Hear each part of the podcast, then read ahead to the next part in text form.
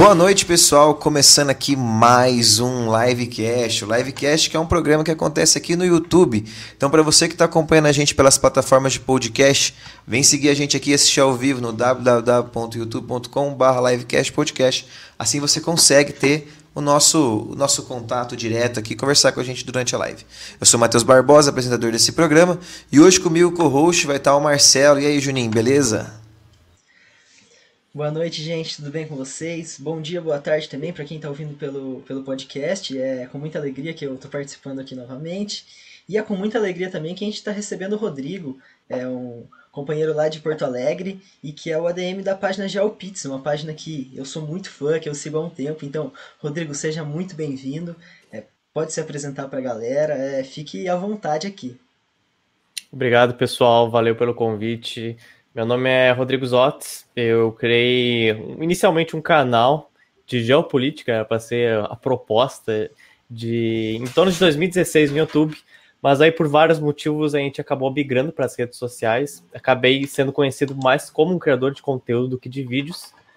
Em 2019, só quatro anos depois, eu comecei a fazer podcasts e se mostrou uma área muito promissora, que a galera é muito companheira, curte muito a forma como você expressa, fala, transmite conteúdo. Então, desde então, pretendo não sair e hoje as publicações e os podcasts do Gel acho que são as coisas mais características dele, é o que me dizem ao menos, né? É, eu acho que é uma página que, que a gente vale muito a pena seguir e ver, principalmente o podcast, né? É até uma coisa que a gente poderia começar o nosso bate-papo, porque durante o, podcast a gente conseguiu, é, eu consegui perceber vários temas, várias coisas diferentes, da onde que veio essa ideia, como que vocês criaram essa ideia de um podcast que, e, e para as pessoas que estão escutando aqui e não conhecem, dá mais ou menos um parâmetro de como que é esse podcast vocês ali do Geo Pizza, que é super da hora. Ah, valeu. Inicialmente, o GEL, a gente quis mais contar histórias ou curiosidades históricas que não eram muito conhecidas, assim, principalmente na língua portuguesa. E a, gente acabou achando que era um meio muito escasso, mas quando a gente viu mais da metade da história contada, ela é extremamente escassa em forma portuguesa, ela é muitas vezes parcial. Não parcial, eu digo teológico, mas parcial, assim, é a mesma narrativa que você sempre vai encontrar de todas as formas, porque afinal o estudo da história é sempre de uma de um tipo de narrativa, um tipo de ponto de vista, e na língua portuguesa você sempre vai encontrar os mesmos explicadores das mesmas histórias. Então a gente surgiu como uma alternativa para tentar dar luz sobre certos temas poucos abordados, principalmente no Brasil, mas no mundo também, e valorizar um pouco mais vários temas aqui também da América Latina. Embora a gente fale do mundo inteiro e também várias questões dos Estados Unidos, a gente sempre tenta trazer o que, que isso implica no nosso dia a dia. Então, várias das coisas que ocorrem, por exemplo, embora seja batido de velho toda a indústria cultural dos Estados Unidos, muitos costumes que, que existem lá, ou muita história que, por exemplo, os Estados Unidos passou, tem a ver com a América do Sul, tem a ver com a América Latina, muito mesmo. Então a gente busca trazer um pouco mais esse tipo de proximidade também de assuntos não tão não tão contemporâneos, embora seja um pouco contemporâneo em alguns temas, mas a gente não é um girão de notícias, a gente não percorre todos os continentes vendo o que aconteceu hoje, o que aconteceu ontem. A gente realmente procura formar um grande roteiro e aí a gente condensa essa história em episódios. Sim, é, e são, são programas extremamente ricos no conteúdo e é, enfim, muito bons mesmo. Inclusive, você que está ouvindo, que vai prestar o vestibular, fica a dica aí, ouça lá o podcast do GeoPizza, porque pode te ajudar muito também é, para fazer a prova do vestibular. São conteúdos muito bons. E além disso, é não só para quem vai fazer o vestibular, mas se você se interessa por história, se você se interessa por geopolítica, é um conteúdo é muito rico. E uma outra, um outro conteúdo que você produz, que eu acho. É, eu sou apaixonado por esse conteúdo, é a, não sei o nome certo, mas é a, o colorir as fotos que você realiza, né? Uma, você hum, pega umas hum. fotos antigas, qual, como que é o termo que eu, correto é, para usar? Colorização, eu até esqueço, né? tanta coisa que eu faço, eu esqueço. Às vezes, a pessoa me pergunta o que eu faço e eu fico, ah, então. Mas sim, eu sempre quis colorir fotos antigas, que é nada mais do que dar cor, né? Em fotos preto e branco. Mas eu sempre tive muita dificuldade, eu, mexi no, eu mexo no Photoshop desde os 9, 10 anos mas eu nunca consegui direito chegar no resultado satisfatório e em 2020 só, na quarentenado, né, eu acabei encontrando, chegando em alguns resultados interessantes e comecei a compartilhar aos poucos no gel e isso chegou em bons resultados. Então, se tornou também um hobby que eu descobri, e isso acaba servindo para dois propósitos, né? Eu tanto melhoro a técnica, como também até faço uso isso como comparações de antes e depois do GeoPizza. Então, as pessoas perguntam se é difícil, eu, eu, não sei dizer, porque eu mexo no programa há tanto, tantos anos, mas no início é um pouco difícil, mas acho que é uma forma também de aproximar a história do nosso dia a dia, que é o que o Gel tenta fazer diariamente. É, e eu vejo que isso, isso é uma coisa que a gente está encontrando muito na internet hoje em dia, né? Eu percebo que hoje em dia a gente tem muitas produções que são muito qualificadas, assim, que dá para usar em, sei lá, sala de aula ou para qualquer outro tipo de recurso.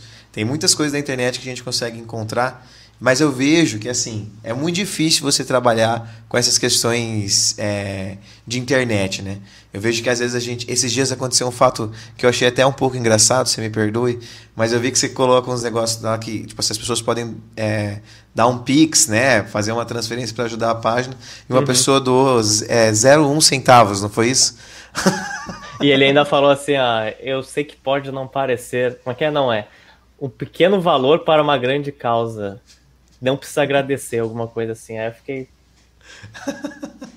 Não, esse cara tem que estar tá zoando. Aí eu lembro, é que tanta gente me envia mensagem que eu não, não confirmo agora, mas uma pessoa disse que. Uma outra. A mesma pessoa, eu acredito que mandou uns 20 reais uns dois dias depois. Ele falou aquele zero, um centavo era zoeira. Aí eu fiquei. Será que ele é realmente o cara que enviou zero um centavo ou ele só viu, sabe, o story e, e zoou em cima dessa zoeira? Aí eu não uhum. confirmei. Mas assim, não foi o primeiro depósito de 0,01 centavos, sim, teve mais de um. Então, assim, é, realmente. Falam criar conteúdo é muito fácil, né? Claro, é só você se manter com alguns centavos. É. com um centavo. E é foda, né? Porque, tipo assim, a gente tava conversando agora há pouco mesmo, né, sobre isso. Esse negócio de ter podcast é uma coisa que, que tá sendo muito visada aí, né? Podcast sendo muito produzido, mas não é muito valorizado, né? A gente estava falando exatamente isso agora e a gente falou isso com muitas pessoas que aparecem aqui que não, que não falam, que a gente estava conversando e, e falaram a mesma coisa sobre produção de conteúdo não ser uma coisa muito valorizada, né? E eu vejo que, tipo, a gente tem uma valorização ali de pessoas que seguem e tal. Você, principalmente, lá na sua página deve ter, tipo assim, eu sempre vejo que tem muito comentário, muita coisa falando. Então, isso é uma coisa muito presente. Mas ganhar dinheiro com a produção é uma coisa muito, muito difícil, cara. Eu tenho certeza que um dia a gente pode chegar lá aqui, né, Juninho? Um dia a gente vai chegar lá. Mas demora, né? Demora. E até para não me estender muito nisso, porque se eu começar a falar da, da passividade como algumas redes sociais tratam seus criadores de conteúdo, eu não vou parar de falar, fazer um podcast só disso. Mas basicamente é uma área muito nova, né? E áreas novas, muitas empresas tiram vantagem das pessoas. E podcast é uma delas. É, embora exista há muito tempo, né? Mesmo tem Jovem Nerd deve ser 2008 e não é nada novo, né? Uhum. Mas mesmo assim a febre dos podcasts é nova e muitos agregadores surfam nessa onda e você praticamente, em boas palavras, você produz conteúdo para milhares de pessoas que pagam para esses agregadores para te escutar, mas você não vai receber nenhum desse valor. É exatamente isso. Pessoas, por exemplo, pagam agregadores para não ouvir anúncios e escutam a gente, mas a gente não tem nenhum desse valor revertido. Isso ocorre com alguns artistas musicais, que, por exemplo, o Spotify paga artistas musicais, mas ele não paga podcasts. Então, qual é o propósito disso, sabe? O YouTube ele se tornou muito famoso para criadores porque ele tem parceria com o Google AdSense, porque ele paga as pessoas por visualização. Não é uma coisa fácil. Muitas poucas pessoas conseguem viver de Google AdSense, até porque eles têm várias ferramentas para impedir fraudes, bots, todo tipo de coisa. Mas isso não foi nem tentado por alguns agregadores. É isso é o ponto que eu quero chegar. Esse passo nem foi dado ainda para empresas que não são nem um pouco novas assim. Então, uhum a gente acaba dependendo, o GEO é 100% financiado, 90% financiado, porque ainda bem as coisas mudaram um pouco recentemente, mas ele foi, durante a maior parte da história dele, financiado por ouvintes, financiado por pessoas que consomem. Parcerias foram uma parcela muito pouca. Então, realmente. É, e aí eu acho que, com certeza, se a gente for falando dessas coisas aqui, nossas insatisfações com as, com as plataformas, a gente vai ficar milênios aqui conversando. Então, para a gente começar o nosso bate-papo de hoje, né, para falar um pouco mais sobre essa questão da cartografia mesmo, eu acho que a gente tem muito uma ideia de cartografia meio que já fixa, assim, né? E eu acho que faz parte a gente entender que a cartografia não é algo recente dentro da história, né? Faz muitos e muitos anos que os seres humanos precisam se adaptar para conseguir ir até os seus pontos ou alguns cantos que já, já, já se conhecia.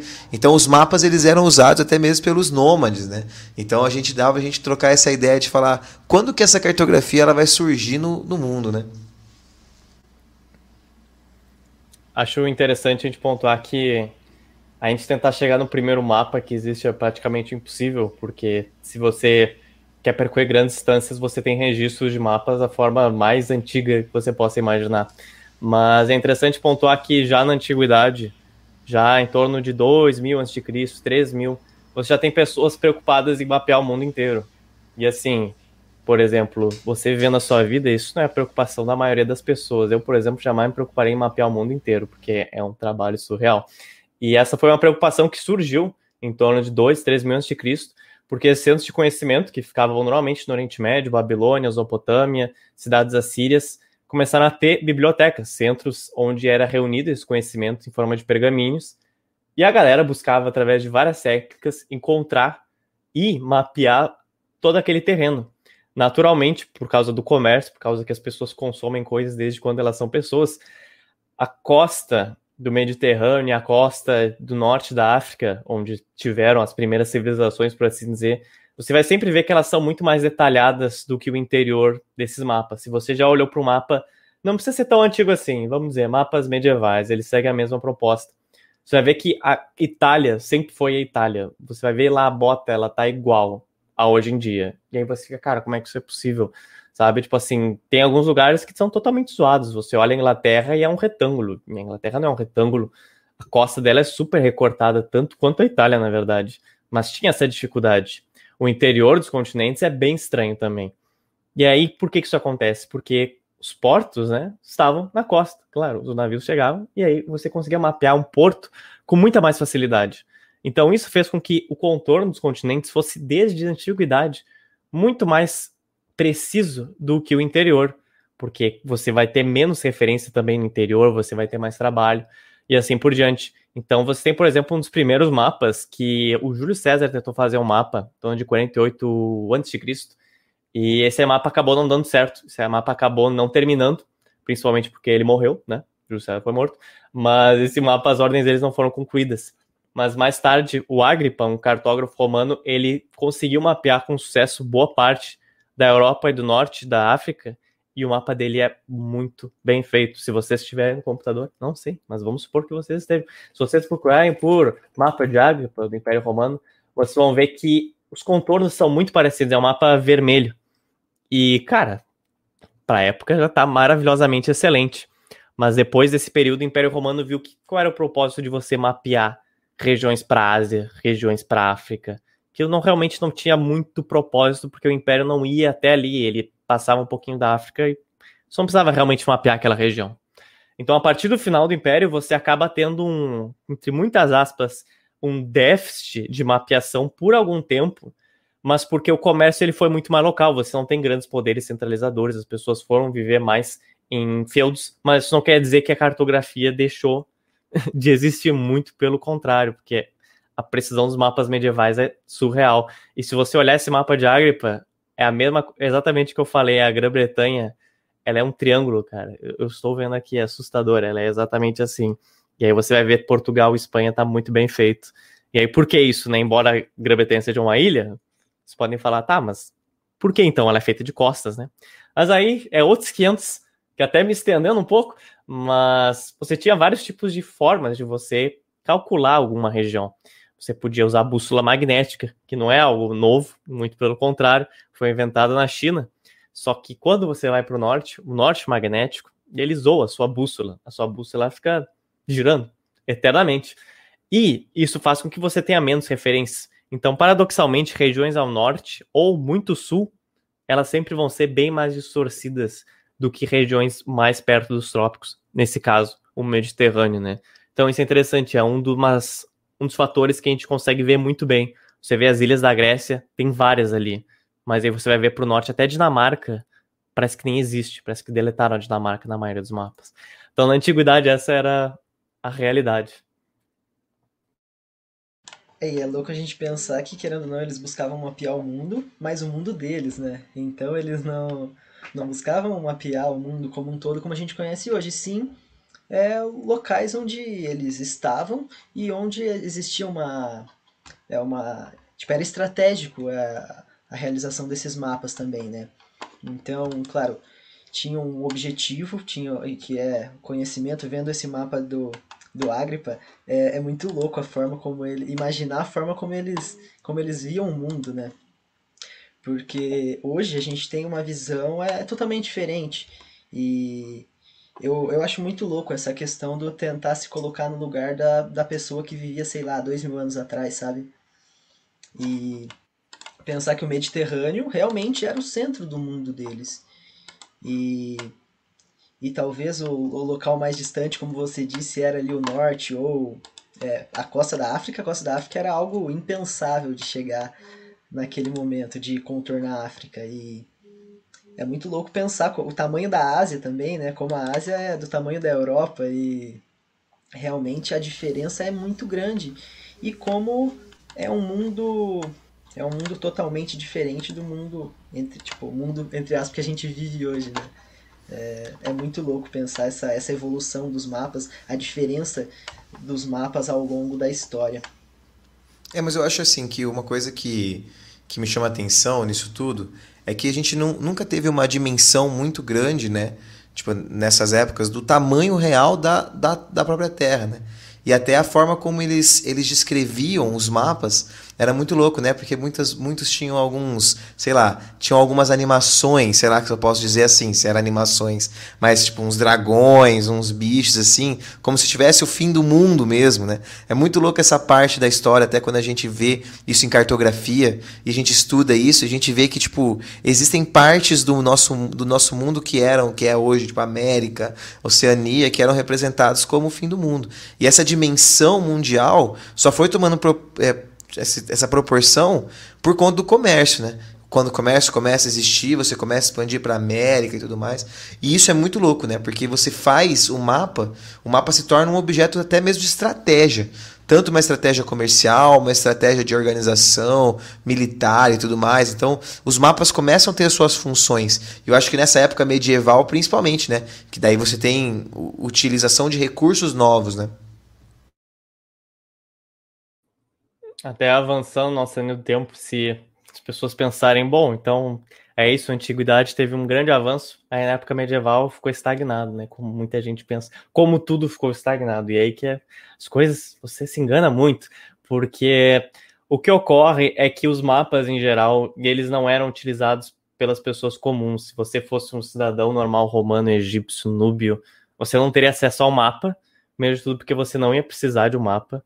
Porque por que, que você ia precisar de um mapa da Europa inteira? Você olha no mapa da América do Sul todo dia. Não, você não precisa disso, sabe? Você olha ali do seu bairro, você olha de 10 quilômetros e olha lá. Então, o que ocorre é que esses mapas, até mesmo feitos pelo Império Romano ou até mesmo na China, que ocorreram vários mapas que, novamente, é questão de interpretação. O mapa foi, por quase toda a história, uma questão de interpretação. Da mesma forma como a gente olha o mapa de Agripa e a China praticamente não existe, aqui o mapa acaba em torno do Iraque, você vai ver que a China é exatamente o contrário. A China ocupa o centro do mapa e a Europa é uma pequena península. Porque essa era a visão para eles, essa era a visão que importava. Era ilhas ali perto, ali a Indonésia, onde era feito o comércio, alguma coisa até a Turquia, mas aí o resto não era de interesse. E normalmente o mapa ele é sempre uma visão do cartógrafo, ainda mais nessa época. E o que ocorreu na época medieval é que essa, esse pensamento foi levado ainda mais a cabo. Então, por exemplo, se uma pessoa não vai ter acesso a um mapa, onde vão esses mapas? Para quem são feitos esses mapas? Júlio César fez um mapa, mas por mais motivos estéticos até mesmo do que militares, porque se alguém fosse de Roma até o Egito, ele não ia pegar um mapa inteiro do Mediterrâneo. Ele ia falar com alguém que já fez esse caminho. É muito mais simples, é muito mais óbvio. Você vai falar com um mercador que ele vai para o Egito, que ele conhece o Egito, que ele fala árabe, que ele conhece os núbios. Então era muito mais uma coisa de networking do que você ter lá um mapa. E o mapa na época medieval ele ganhou muito mais uma conotação estética e artística do que realmente precisa, principalmente mapas muito grandes. E é aí que a gente vê vários mapas na época medieval, que isso que você citou dos monstros, eles são um fenômeno mais da baixa Idade Média, ou seja, do final da Alta Idade Média. Porque esses mapas, eles com monstros, eles acabam sendo mais característicos do Renascimento. E boa parte dos mapas medievais, eles adotam um formato bem curioso, porque os mapas eles sempre adicionaram características da mitologia da época a eles. Como eles eram um trabalho artístico, por que você não pode adicionar desenhos nele? Né? Não é uma questão de por que, que eu deveria adicionar, é porque você não pode adicionar, né? É, é uma composição artística, basicamente. Então, vários mapas da época medieval, o que eles têm é que eles seguem normalmente uma configuração de T. O mundo, ele não é uma letra T, não estou dizendo que ele é uma letra T, mas eu estou dizendo que ele era dividido em torno de três rios. Você tinha rios assim, que aí você tinha três grandes continentes, em cima a Ásia, do lado a África e do outro lado a Europa. E esses rios que dividiam, eles eram o Nilo, o rio Don da Rússia e o Mediterrâneo. Só que como o mapa ele era voltado para o leste, entre muitas aspas, né? Porque eles tinham norte, leste, oeste. Mas como a Ásia ficava em cima, a África ficava do lado e a Europa do lado. Então o Mediterrâneo ele acabava sendo um mapa na vertical. Mas por que eu estou dizendo tudo isso? Porque o mapa continuou tendo uma proposição muito artística, mas essa característica em T dele é exatamente uma forma de fundir uma mitologia da época com uma mitologia cartográfica. Que, por que que era? O T tinha tantos motivos cristãos quanto motivos práticos. Se acreditava que, como havia três continentes, é, esse seria o formato do mundo depois da grande inundação. Jerusalém sempre estava no topo do mapa. Como o Sol nasce a leste, se lá nasce o Sol, a vida, lá provavelmente era o paraíso. Isso também é respaldado pela Bíblia de várias formas. Então, como o paraíso fica a leste, ele era sempre apontado em grande parte dos mapas em cima. Então, se ele faz esse caminho, ele vai a leste a oeste, eles ainda tinham leste a oeste, mas só para vocês entenderem melhor, eles giravam o mapa. E aí que você ganha uma conotação de que a Ásia é um lugar divino, que a Ásia é um lugar perto do Éden, onde lá havia o paraíso. E aí você começa a ter toda uma mitologia medieval que preza aquela região, que existe grandes riquezas, que lá é uma região de ouro. E aí por isso que quando Marco Polo, se é que ele existiu ou não, porque como as lendas dele são baseadas de muito mito, até hoje você se questiona se realmente são mitos verdadeiros ou não. Mas o que ocorre é que ele descreve lá regiões cheias de ouro, regiões cheias de riqueza, que novamente pode ser verdade, como pode não ser. Você separar aquele imaginário cristão com o que realmente existia na Ásia é outra questão. Então é aí que é interessante, você tem muitas questões mitológicas dentro dos mapas medievais, mas você tem ainda uma precisão muito grande. Você sempre teve, na verdade. E ele vai aumentando ao longo do tempo, porque você não vai chegar na época do Renascimento e uau, os mapas ficaram maravilhosos do nada. Não. Houve um, uma grande escada para chegar até lá. Eu tô ligado que tem uma parte dessa, dessa, dessa história também que os mapas também eram divididos através das partes do corpo de Cristo, né? Tipo a cabeça, os, os, as mãos e os pés eram como se fosse não vou dizer como se fosse, mas tinha uma conotação de coordenadas geográficas, né? Tipo, é, mostravam a indicação. E é muito louco como, como de fato a gente, a gente vê que essa igreja ela, ela também teve uma influência muito grande nesse momento na própria formulação dos mapas e na formulação da ideia do que tem além ali do, dos próprios dos próprios do, do, além do mar né? Tem uma uma vez eu escutei uma história mas isso aqui é uma teoria da conspiração pelo amor de Deus hein? Eu não estou falando que isso é, é uma verdade absoluta mas dizem que a Igreja Católica colocava essas questões assim de, de dessa expansão pós-continente ser um perigo e tudo mais, mas que já estava se conhecendo o território para a própria exploração desse território em África, América, Ásia. Então era uma ideia para que não as pessoas não fossem para esses locais para que ela dominasse e que foi o que realmente aconteceu mais para frente. É, é interessante você citar que eu esqueci um detalhe muito bom, mas que respalda isso que você falou. Quem falou isso foi foram várias pessoas, mas o mais famoso foi o Santo Agostinho, que as pessoas sabiam que a Terra era esférica e sabiam que a Europa não era o centro do mundo, quer dizer, matematicamente, né? Porque para muitas pessoas eram. Mas o que acontece? Uh, em torno de 250 anos de Cristo, há bastante tempo atrás, já sabia que a Terra era muito, muito grande mesmo. Porque Erastótenes, que é considerado o pai da geografia, ele calculou a circunferência da Terra do Egito por essa época.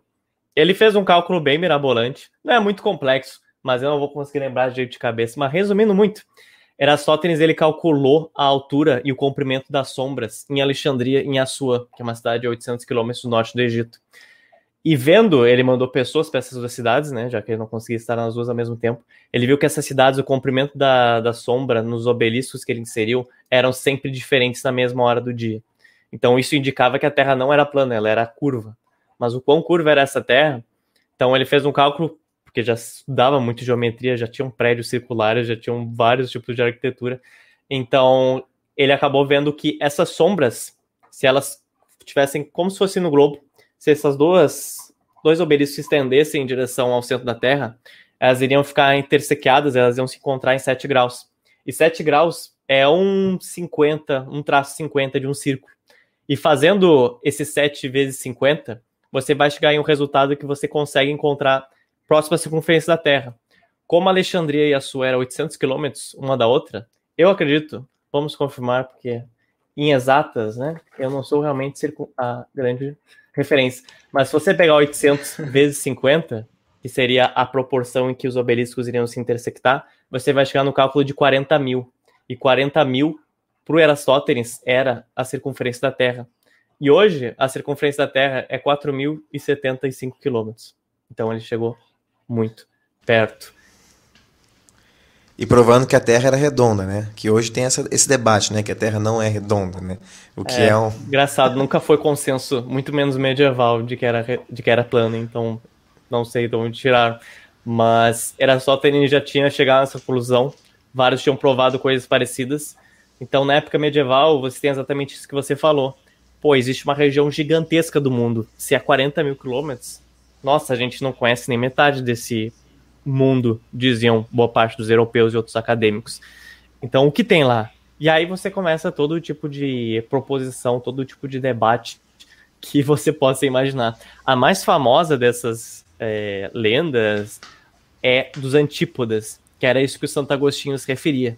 Ele falou assim: tá, se existe literalmente metade do hemisfério que a gente não conhece, o que tem lá?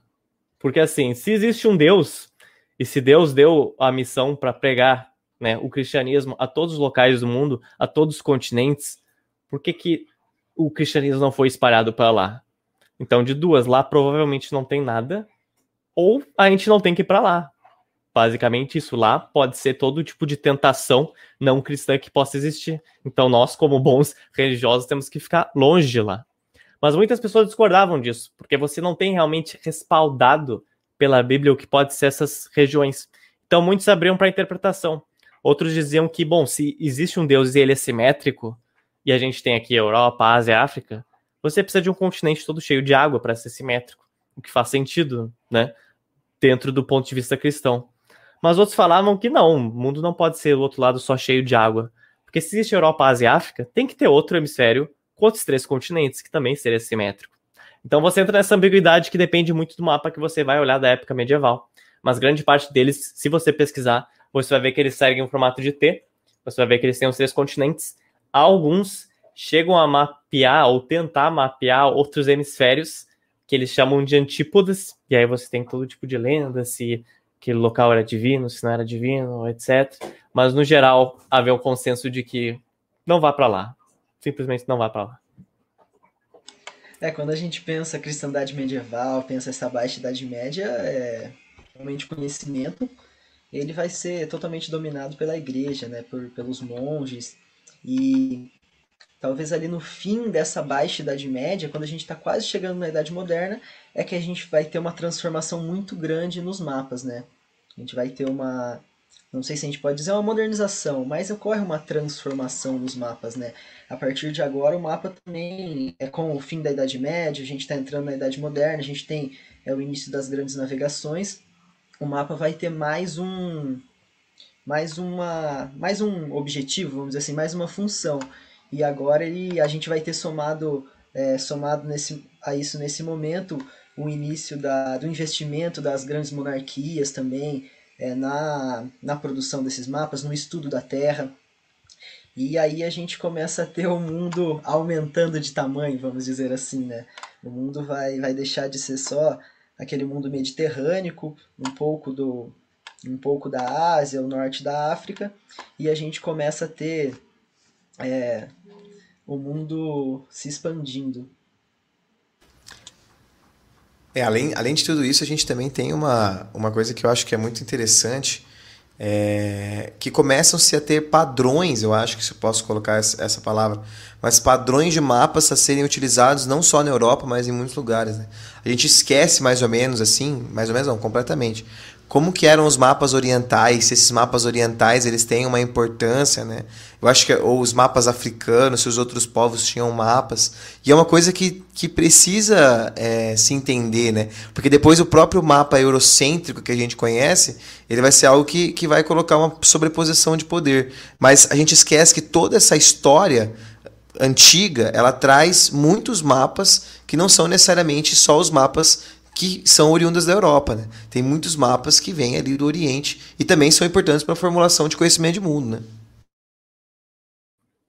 É interessante a gente ver que, embora eu tenha pincelado muito rapidamente a China aqui, boa parte das invenções cartográficas que foram para a Europa, elas se originaram ou no Oriente Médio ou na China. A bússola magnética é acreditada que tenha se originado na China. Não se sabe 100% de certeza, porque ela foi encontrada em muitas regiões do mundo, mas a maior quantidade de bússolas magnéticas que foram encontradas de épocas da antiguidade já foram na China.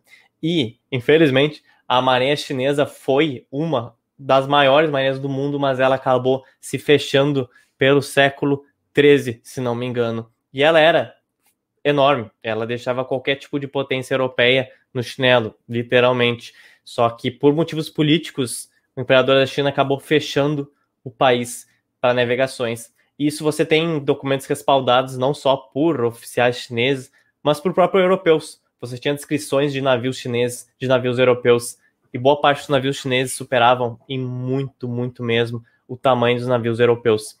E essas invenções com a bússola magnética se originaram lá, principalmente por causa dessa necessidade que a China também tinha de fazer comércio com as regiões em volta, no Japão, Taiwan, algumas ilhas da Indonésia, também outras partes da Ásia. É uma nação também muito voltada para o comércio marítimo.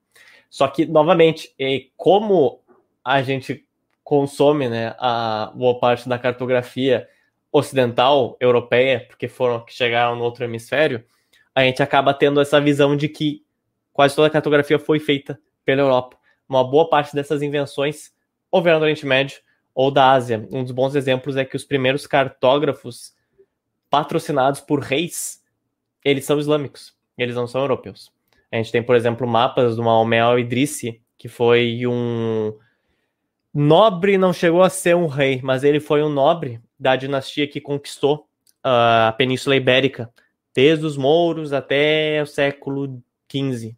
E Maomé al-Idrisi ele foi contratado pelo rei da Sicília para fazer um mapa para mapear o mundo inteiro. E ele demorou 16 anos nisso.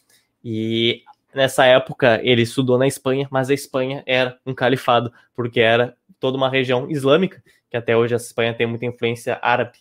E o Muhammad Idris, ele criou um dos maiores mapas que existiam na época. Ele criou um globo inteiro, porque ele sabia que era muito difícil você representar algo 3D em algo 2D. Você tem muitas distorções. Se você fazer um globo, você consegue levar essas distorções em um grau menos acentuado.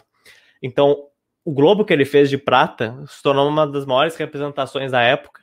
Só que infelizmente foi destruído em uma rebelião pouco tempo depois na própria Sicília, na própria no próprio castelo do rei Roger, que esse inclusive é conhecido como Tábula Rogeriana, o mapa que o Maomé Idrissi fez. Mas o que existe dele hoje é uma réplica feita pelo filho dele. E essa réplica ela é bastante resumida, por assim dizer. Então você vai ter esses essas pessoas que foram lampejos, digamos assim, elas bravaram essa questão do mapa mundi, que claro, não era, não tinha as Europas ali, mas tinha a África, a Ásia até a China e boa parte da África. E aí você tem vários outros de cartógrafos que se especializaram em levar adiante esse tipo de coisa.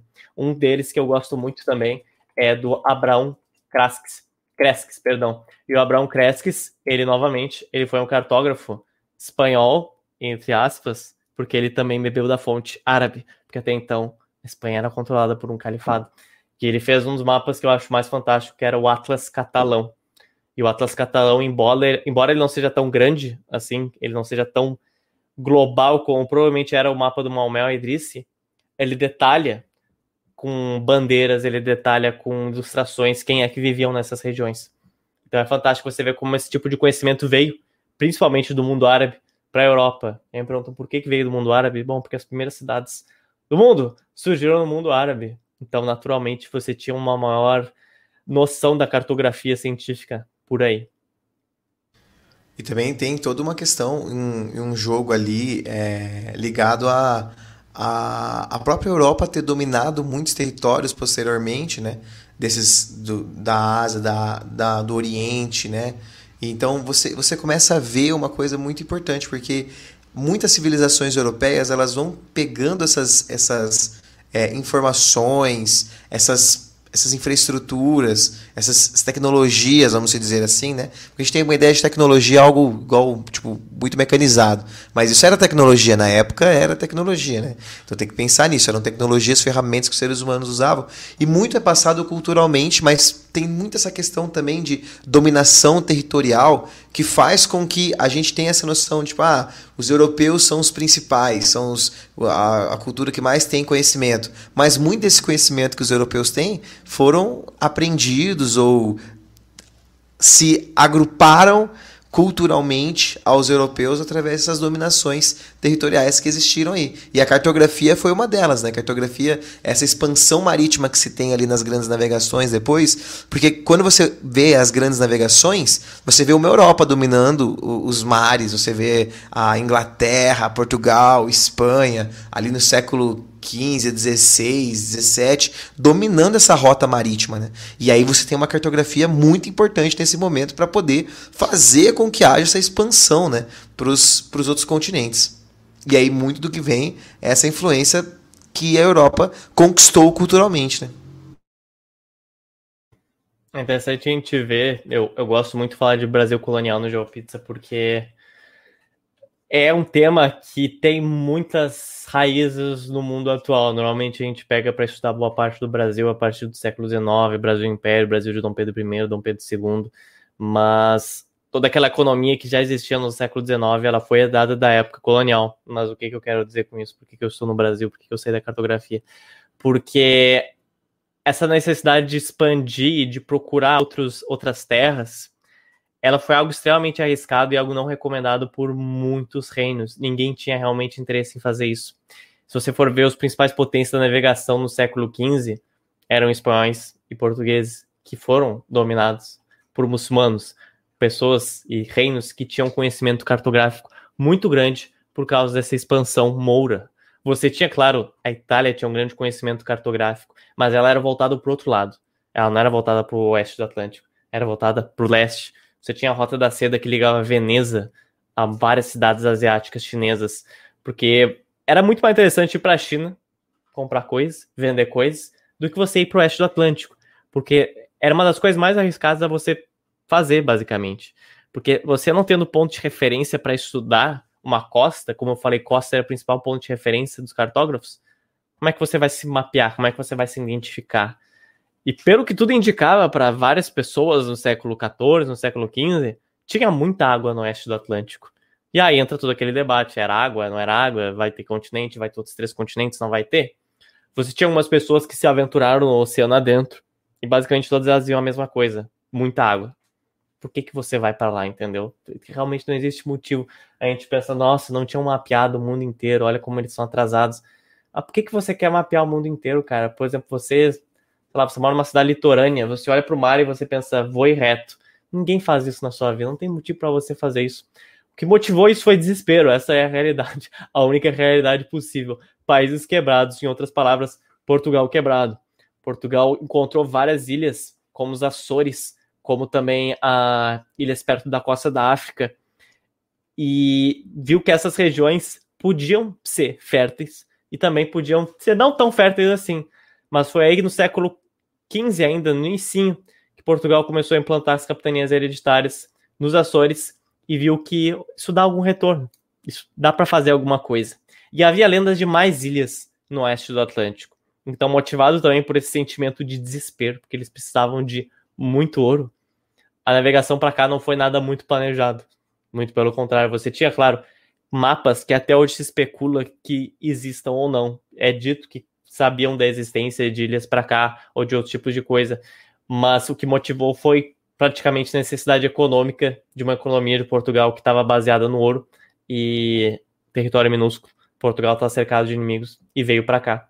E quando você tem essa descoberta daqui, do continente americano, é óbvio que é tudo mais em volta de mito ainda. Já era, e foi durante muito tempo mistificado como um lugar divino.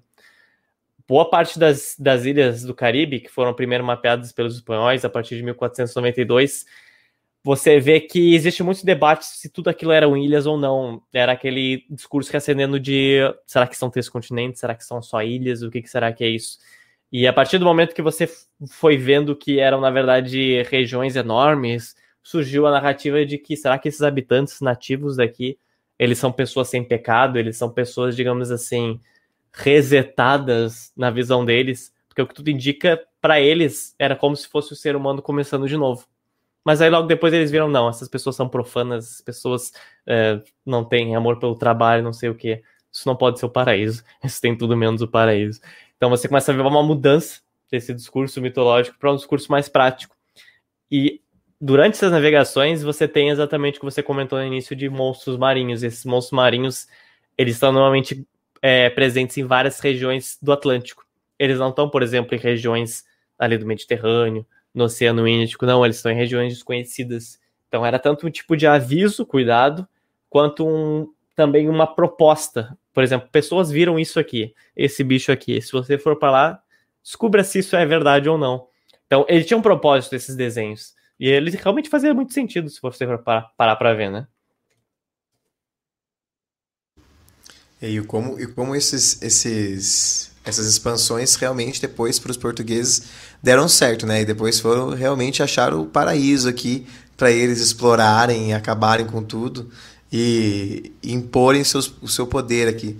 Muito louco isso, né? Da gente pensar. E eu não sei se você assistiu, eu não sei se o Júnior também assistiu, mas tem uma série que chama Vikings no Netflix.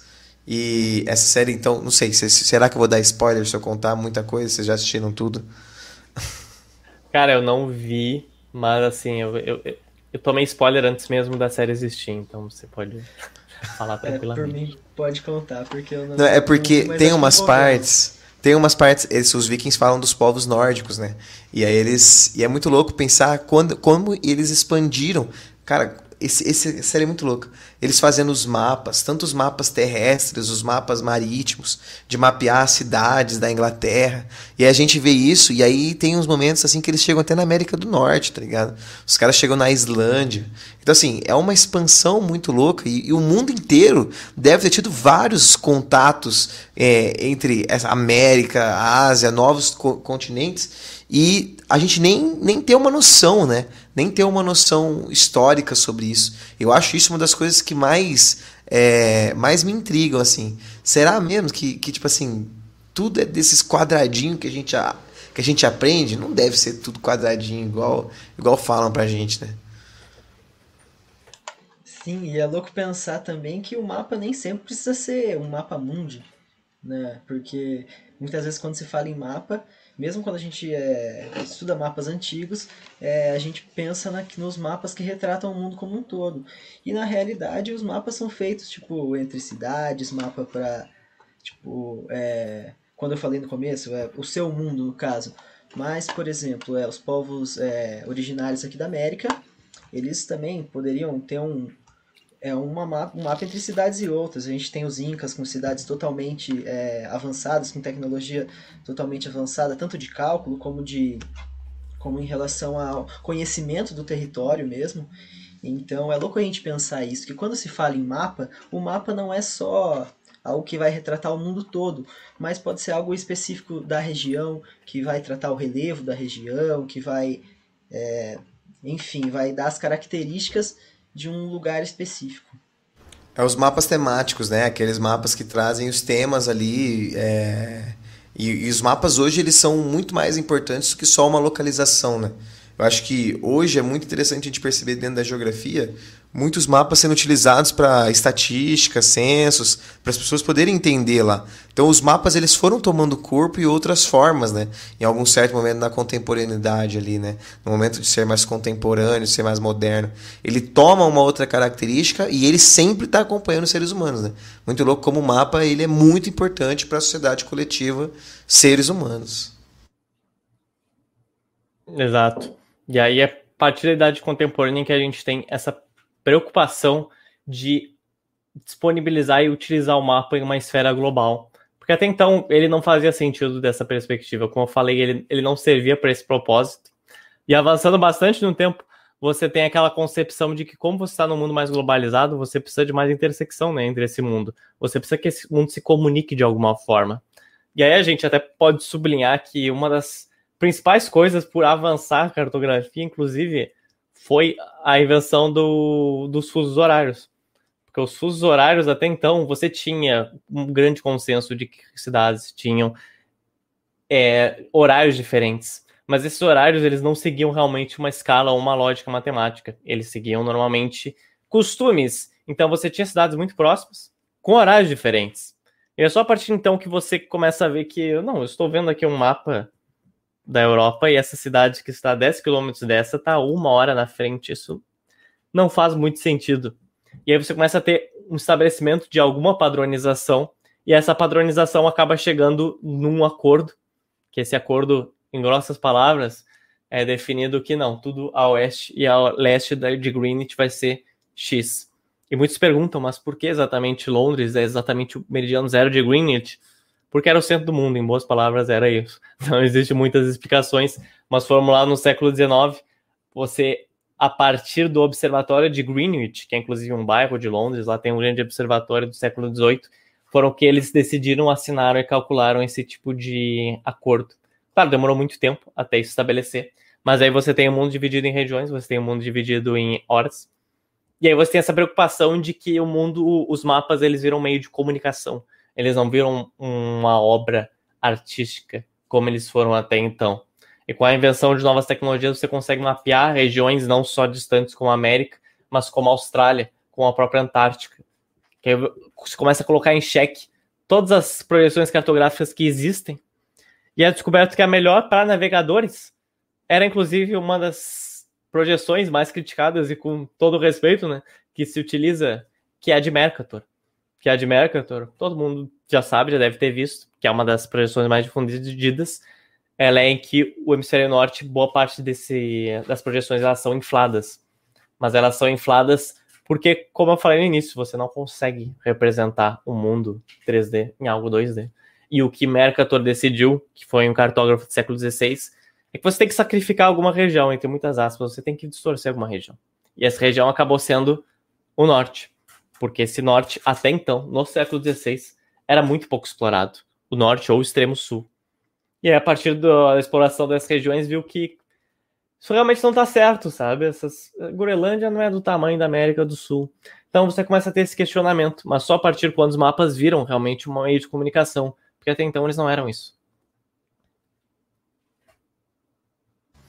É, e aí a gente vê como, como essa, essa questão do, do, do Mercator, ele, ele vai trazendo uma nova visão de cartografia para o mundo, né? Porque agora ele dá uma possibilidade de latitudes, longitudes, né? Todas essas questões aí também existindo. Tem a linha do Equador também, e tudo isso começa a fazer mais sentido num processo de divisão até mesmo do próprio continente, de utilizar esses mapas cada vez mais para locomoção, né? E aí tentar fazer com que isso seja cada vez mais algo é, próximo à realidade. Eu sempre, quando eu dou aula de cartografia, eu falo, gente, não vem tentar encontrar um mapa que ele é perfeito. Não tem como você encontrar um mapa perfeito. Não tem como você encontrar um mapa que ele vai ter a forma igual e o tamanho é, em escala muito parecido. Porque é muito complicado mesmo, assim. O que mais chegou próximo disso são os GPS, né? Através dos satélites que a gente tem aí. Porque eles têm uma outra tipo de visão do que a gente. Mas a, o auxílio do Mercury foi muito grande para esse desenvolvimento da cartografia no mundo, né? É aquela coisa pouco comentada, né, muito criticada, com razão novamente, mas Mercator ele teve um propósito. que o propósito dele era que era muito complicado você seguir linhas retas no oceano, principalmente para navegadores. Até então isso não era preocupação de ninguém, porque ninguém tinha sido louco o suficiente de pegar o Atlântico adentro e ir embora. E praticamente alguém tinha feito isso, os portugueses tinham feito isso. Então, para dar uma melhorada nisso, a longitude de Mercator foi uma das melhores formas de você conseguir seguir uma linha reta sem você se perder, porque isso era um problema muito grande. Mas até então, a partir do século XIX, você começa a ter vários tipos de triangulações diferentes.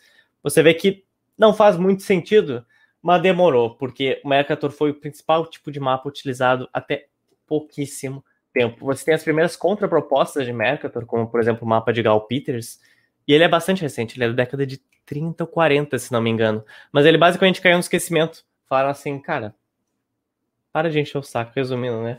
Está ótimo esse mapa, não me incomode. E esse, esse debate só foi ressentido em torno da década de 70, década de 80, exatamente por pressão de outros países, países mais dos trópicos, países mais ao sul, que não era realmente uma forma é, geográfica precisa de você mostrar algumas regiões aí. Você me pergunta, tá, mas qual é então, né, Zotas? Qual, qual é a projeção perfeita? E novamente, né, como foi dito, não existe uma projeção perfeita. Mas existem projeções com distorções maiores do que as outras. E a Mercator tem bastante distorções. Recomendo para todos sempre que querem testar isso 100% cientificamente. É, acho que um dos sites mais úteis do, site do mundo inteiro é The True Size of. Esse mapa você consegue pegar qualquer mapa, qualquer mundo, país do mundo, e você mexe ele e você vê como ocorre uma distorção gigantesca de milhares de quilômetros perto do hemisfério norte ou sul. Então, a partir daí, você começa a ter uma maior preocupação de que, ok, o mapa ele é um instrumento de comunicação, ele pode não ser só acessível só para os oficiais, só para os marinheiros, ele pode ser acessível para o cidadão comum também. Para o ensino geográfico, para o ensino também é, biológico, você estudar biomas, você vê como esses biomas se interligam. E com o estudo da climatologia, você vê que é importante você ter um mapa em casa. É, e aí eu vejo uma coisa que me surtiu uma dúvida aqui. Será que tem como a gente utilizar o mapa? Até é uma pergunta que estou fazendo para você, para ver o que, que você pensa. Como que as pessoas podem usar o mapa como uma forma de dominação? Acho que essa é uma pergunta interessante como que o mapa pode se demonstrar algo que traz uma dominação por algum território, por algum lugar? Dominação. É uma dominação, vamos supor, é, de superioridade, usar o mapa como uma forma de, de igual, por exemplo, o eurocentrismo dentro dos mapas, assim. Você acredita que tipo dá para utilizar o mapa para ser, ser superior, mostrar-se superior a algum outro território? Com certeza sim. Eu acredito que Mercator seja o maior exemplo, embora paradoxalmente ele não foi inventado com esse propósito, né? Mas ele calhou que ele acabou servindo exatamente por causa disso. Porque ele foi inventado antes de boa parte da América ser mapeada, mas ele realmente serviu esse propósito. Porque você vê que existe um consenso muito grande de que isso eu já pesquisei até mesmo em vários fóruns, em vários sites, que eu não sei como tá agora, mas eu lembro que em 2017 eu pesquisei mais a situação de Mercator e etc. E você tinha muito mais essa narrativa de que ah, era uma problematização muito assim pessoas que não tinham que fazer, entendeu? Mas eu fiquei surpreso como eu vi esse argumento respaldado por muitas pessoas da América Latina e pessoas também da África, porque você vê como aquele continente é grande, como ele é ofuscado por vários outros tipos de países. Você vê principalmente a Finlândia nesse caso e aí você começa a ter, pelo meio do século XX, você começa a ter uma propos um, grandes propostas de contra-mapas, assim. Você tem mapas centrados em diferentes tipos de países de todas as formas. Porque, como eu falei, mapa ele pode ser centrado em qualquer lugar. Ele vai distorcer algum lugar eventualmente. Então você vai ter que escolher qual lugar você vai é, a sacrificar. E vários mapas foram propostos na América, na América do Sul. Você tem, por exemplo, o famoso mapa que circulou depois da edição do Eduardo Galeano, da Vez, América, a Vez Aberta América Latina, aquele mapa da América Latina ao contrário. Teoricamente, ele, ele está certo, porque né, não existe cima, não existe baixo. Então, acho que com esse questionamento geográfico, que sim, tem formas de você utilizar isso para inflar o ego de algumas nações, foi que começou, você começou a ter um maior debate, um maior respaldo. Uma das maiores coisas que é falado é que bem no início do GEL eu publicava comparações da Rússia com outros países, com outros continentes. Como a Rússia é o maior país de todos, me perguntam com que país você vai comparar a Rússia? Né? Normalmente não era um país só, mas a Rússia é bem próxima do tamanho da África. E ela parece bem, bem maior, se você olhar um mapa de Mercator. Mas não é. É bem próximo. E aí isso te faz perceber muitas coisas, né? Faz perceber como você, inevitavelmente, como eu trabalho também um pouco com arte, eu, eu tenho um pouco de experiência para falar disso. Acaba chamando muita atenção esses polos. Acaba chamando muita atenção toda a costa do Canadá, costa norte do Canadá. E os seus olhos eles vão mais naturalmente para essa região. E é o debate que foi reaceso, que está sendo proposto, proposto. E até 2017 eu acredito que o Google Maps ele tirou o zoom out ele virou um globo, porque antes ele virava Mercator, automaticamente, assim. E aí você agora vira um globo. Então é, é muito curioso ver como isso vai se desenvolvendo, né? Ao longo das nossas vidas, estamos vivenciando a história. E como a gente está vivenciando aspectos muito diferentes, né, da, das tecnologias. As novas tecnologias cartográficas são muito, são muito loucas, né? Dias eu estava pensando que, assim, meu primeiro emprego que eu tive foi como entregador de presentes. Minha mãe trabalhava em uma loja de presentes e aí a gente entregava o, os presentes e eu ia junto com ela fazer essas entregas. E aí a gente era muito louco como que eu, a gente fazia para chegar. A gente recebia os endereços dos locais e a gente tinha que, não sei se você conhece, eh, se, se existiu aí também, mas aqui no final da, das listas telefônicas tinha o um mapa da cidade. E aí a gente ia fazendo as entregas através disso. A gente olhava o endereço em algum lugar, mostrava qual página era mais ou menos, e aí a gente ia buscando, tentando traçar caminhos através do mapa da cidade. E muito louco, né? Porque a gente conseguia fazer isso. Hoje, não sei se eu consigo fazer isso, porque eu tô tão acostumado já a usar o GPS, pegar, colocar o, lugar ali direto. E assim, é, esses tempos eu tava voltando de viagem, coloquei lá o Maps para voltar para minha cidade e ele deu uma volta que dava uma hora e meia a mais. Então, assim, às vezes ele vai trazer essa imperfeição também. Mas é muito louco pensar como que, tipo, isso eu fazia 12 anos atrás. E hoje eu uso uma nova tecnologia e eu não rebato ela. Eu não falo nada, eu não pesquiso, não entro num mapa e falo, pô, vamos fazer esse percurso aqui. Não, eu vou lá, coloco o, o, endereço no Maps e vamos embora, né? Sim. É, exatamente, porque o mapa tomou um rumo e um significado que não era o comum. Eu não estou dizendo que isso é errado, pelo amor de Deus, mas estou dizendo que não era o, o cotidiano, como até mesmo, né, foi dito aqui há pouquíssimo tempo você utilizava tinha à disposição de você. Mas como você tem agora maior acessibilidade, eu acho que a questão chave de tudo isso é a acessibilidade. É o que está disponível para você. Não é o que é mais fácil, não é o que é melhor, é o que está ali. E o que está ali Agora, é o Google Maps. Eu gosto muito do Google Maps, não me interpretem errado. Mas, mas até mesmo, né? Como é dito, como o Matheus falou, cara, tem às vezes que o Waze dá um caminho assim que, pelo amor de Deus, eu queria entender como é que isso aconteceu. Eu já cansei de, nossa senhora, de entrar em comunidade, sabe? Porque era o caminho mais rápido, que o Google Maps excluiu da cabeça dele que eram ruas assim de menos de um metro de largura, mas era o caminho mais rápido. Então, esse, por exemplo, é um dos fatores que a gente tem hoje em dia, Talvez no futuro muitas pessoas vão dar risada em 2100, 2200, se a humanidade chegar até lá, é claro. Mas que, olha só que engraçado, as pessoas em 2020 elas elas simplesmente seguiam ordens de um, de um celular, sabe? O celular mandava elas para regiões que elas não conheciam e elas acreditavam, elas iam e elas se davam mal por causa disso. Acho que esse é um dos maiores exemplos também que a gente pode ver que o mapa ele é sempre reflexo da sociedade que você tá, né? Sempre reflexo, como a gente falou. Se na época medieval você tinha coisas desenhadas, forma do mundo inteiro, agora você vai ter a questão de acessibilidade. E acessibilidade, novamente, não é o que é melhor, é o que está acessível, né? O que, que você vê dessas tecnologias?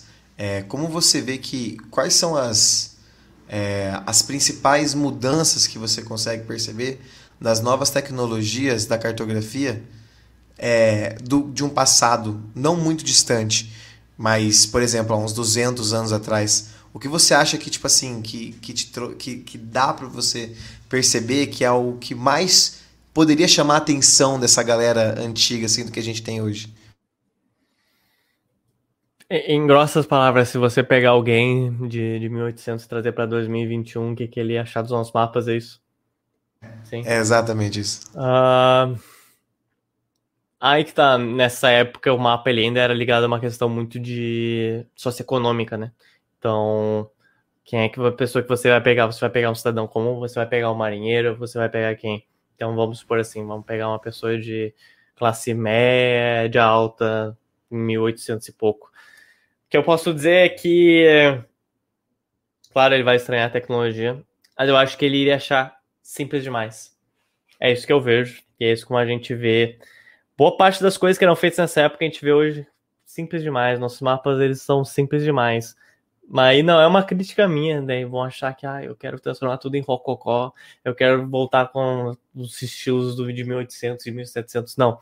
Mas você tinha uma concepção de consumo de tudo diferente, mapa naturalmente diferente. Você olhava para o mapa, você podia ver, você conseguia ver todo tipo de cidade, você conseguia ver até mesmo as divisões de horário. E hoje você abre o seu Maps, você não tem nada disso. Você tem que ficar dando zoom, que nem um louco, e dando zoom in, zoom out. É prático para o nosso dia a dia. Mas para uma pessoa de 1800, eu acredito que ela ia achar muito perda de tempo ver várias informações, sabe? Seria algo interativo, que é algo interessante hoje em dia, mas eu imagino que essa seria o maior contraste, sabe? Seria uma coisa muito simplificada. Eu acredito não tem muita informação escrita. Porque isso a gente vê em mapas que existiram até 1800, desde a época medieval até 1800. Existia essa ideia de você unificar todo o conhecimento em um lugar só. E se você vai fazer um mapa mundi, que é basicamente o mundo inteiro em um papel, pô, coloque lá todo o conhecimento que existem nessas áreas também. É, digamos, em como se o Wikipedia fizesse o um mapa, entendeu? E você tivesse ali todas as regiões e todos os tópicos. É como se fosse isso, porque esses cartógrafos, eles não só se preocupavam em mapear, eles se preocupavam em descrever os, os sistemas, os povos, as, as vegetações, as frutas, todo tipo de detalhe existente. Hoje você tem que ir atrás de todas as informações. Claro, tá tudo muito mais acessível, como eu falei, mas o conhecimento ele tá mais difuso comparado a essas épocas. E você tinha muito imaginário antigamente que você precisa unificar o conhecimento de alguma forma. E as propostas que eu falei desses cartógrafos antigos era uma forma de você tentar unificar as coisas de uma forma só. Acabava, né, que muitas delas não chegaram até a gente hoje em dia pela facilidade de você se perder. É até interessante pensar que é mais fácil você preservar algum conhecimento se ele é maior difundido. Mas aí, novamente, você entra em questões de era caro, quem é que ia difundir esse conhecimento, quem é que ia consumir do outro lado do mundo. Era mais fácil unificar. Mas resumindo, eu acredito que esse seria o contraste que encontrariam. Porque esses mapas retrô, como gostam de chamar, né, mapas de estilo antigo, vendem até hoje, cara, e vendem muito bem. Exatamente com essa proposta. Porque eles são mapas detalhados, bonitos, são uma mescla de uma obra artística com algo científico. E acho que acharei os mapas de hoje bem cinza, assim. Estou vendo aqui o Google Maps e ele é cinza. Então, acho que eu achar bem sem vida. É. Mas a gente já chegou no nosso uma hora de programa, já faz uma hora que a gente está aqui conversando. Então, para a gente terminar o nosso programa de hoje, eu acho que uma coisa importante é sempre pensar que os mapas têm as suas, as suas ferramentas e suas interações que são extremamente valiosas para a propagação da população, da sociedade. Acho que isso é uma coisa que, que a gente tem que entender. E para a gente finalizar, a gente sempre fala para o convidado, para a convidada, deixar no final do, do, do, do programa uma frase, alguma coisa que seja importante sobre o tema de hoje, no nosso programa de hoje. Então, esse momento que a gente fala que a gente vai fechar com chave de ouro o nosso programa do Livecast aqui. Então, fique à vontade, Rodrigo. Ah, jogou a bola pegando fogo para mim. O que, que eu mato no peito agora? Uma frase. Cara, um, não precisa ser necessariamente só uma frase, mas pode ser tipo assim, algo que você acha que seja importante das pessoas lembrarem sobre todo esse papo que a gente teve assim, uma coisa que as pessoas têm que sair daqui suscitando na cabeça. Uh, eu diria que não se conforme com o Waze, não confie no Waze. Não confio muito no Google Maps, que eu já corri muitos riscos de vida graças a eles dois. Abrace o que é acessível ao seu momento, mas nunca pare de se criticar ou de se perguntar se é realmente a melhor opção que você tem naquele momento. porque comparado aos instrumentos que a gente tem antigamente, o que a gente tem hoje é uma coisa quase divina, mas está longe de ser o melhor. E eu não estou aqui me propondo a fazer um grande mapa, um grande catalão, muito pelo contrário. Mas eu acredito que mapa sempre vai ser um recorte de uma visão específica. E hoje criou-se essa visão de que o mapa tem que ser 100% científico, mas não tem como ele ser. Então eu diria que é isso, é não se conforme com os aplicativos, né? nem com Waze, nem com Google Maps, e vá atrás, vá atrás desse conhecimento, porque acho que é uma coisa até criando um gancho do que você falou, você tudo está mais acessível para a gente hoje em dia, mas não quer dizer que as pessoas saibam das coisas, não quer dizer que há conhecimento. É, seria impossível pensar na época, por exemplo, medieval, 1200, 300, de que uma pessoa vai ter acesso ao mapa mundi e ela não vai compreender essas regiões, ela não vai entender essas regiões. É, seria quase um. Seria uma bruxaria, seria uma heresia, seria todo tipo de profanação ao longo das, dos séculos, como você queira chamar.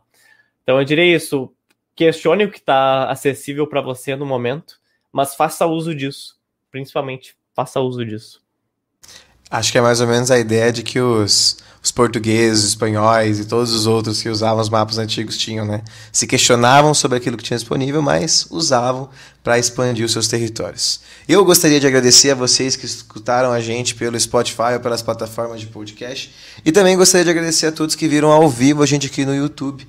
Então, se você quiser seguir a gente no Instagram, também é muito importante, no arroba live.cast, Lá a gente sempre coloca nossos cronogramas. E gostaria principalmente de agradecer ao Rodrigo por esse bate-papo, que para mim foi um bate-papo muito da hora. Eu aprendi muita coisa, muita coisa nova, muita coisa histórica, muita coisa que tenho certeza que todos que escutaram gostaram. Eu gostei muito de fazer parte desse programa hoje, né? Então eu gostaria de agradecer pela sua disponibilidade de tempo, por estar aqui com a gente, por ter conversado com a gente também em outros momentos e por estar aqui com a gente hoje. É uma das coisas mais importantes importantes é sempre ter esses convidados que são bem da hora, bem, bem legais assim. Gostaria mesmo de agradecer. Muito obrigado, Rodrigo.